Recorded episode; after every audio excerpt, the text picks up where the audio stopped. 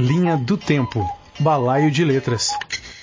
Falar sobre o Aldir Chile é um prazer muito grande, tanto no aspecto do, do escritor que ele foi, escritor maravilhoso, como também em relação a, a para quem gosta de leitura, né? porque é um prazer ler os contos, ler toda a obra do Aldir Chile.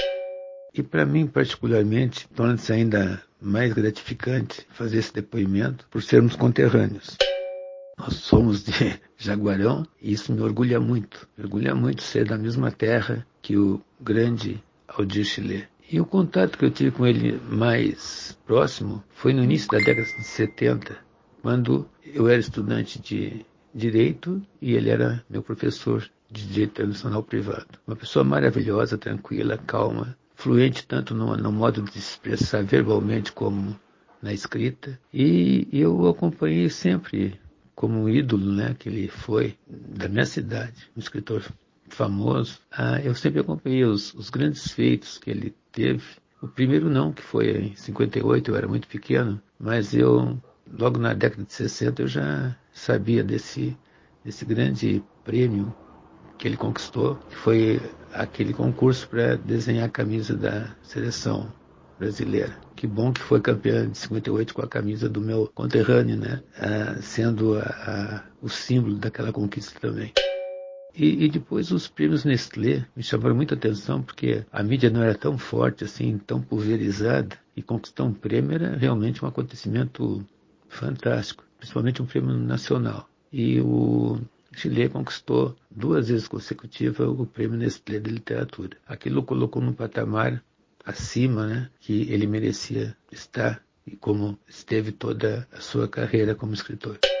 E depois também do, do Chile, o que me chama muita atenção é um intercâmbio que praticamente ele uniu, né, Uruguai e Rio Grande do Sul, vamos falar desse, desse modo, na literatura latino-americana. Ele foi um expoente também porque publicava no Uruguai, publicava aqui, falando fluentemente, expressando fluentemente em espanhol.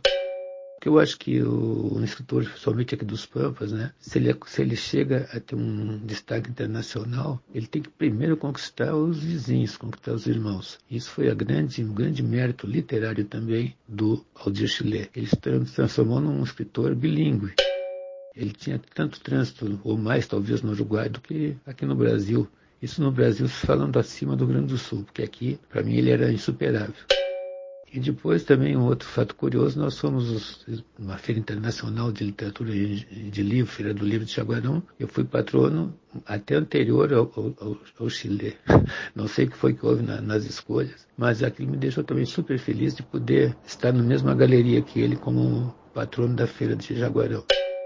Então acho que só tenho sobre o Chile, há muito mais o leitor gostando dele do que o escritor. O escritor, eu me orgulho de ter sido colega né, do, do Chile. Mas como leitor, até hoje, eu posso ter o prazer de ler os livros dele, como esse início de conto aqui que diz assim.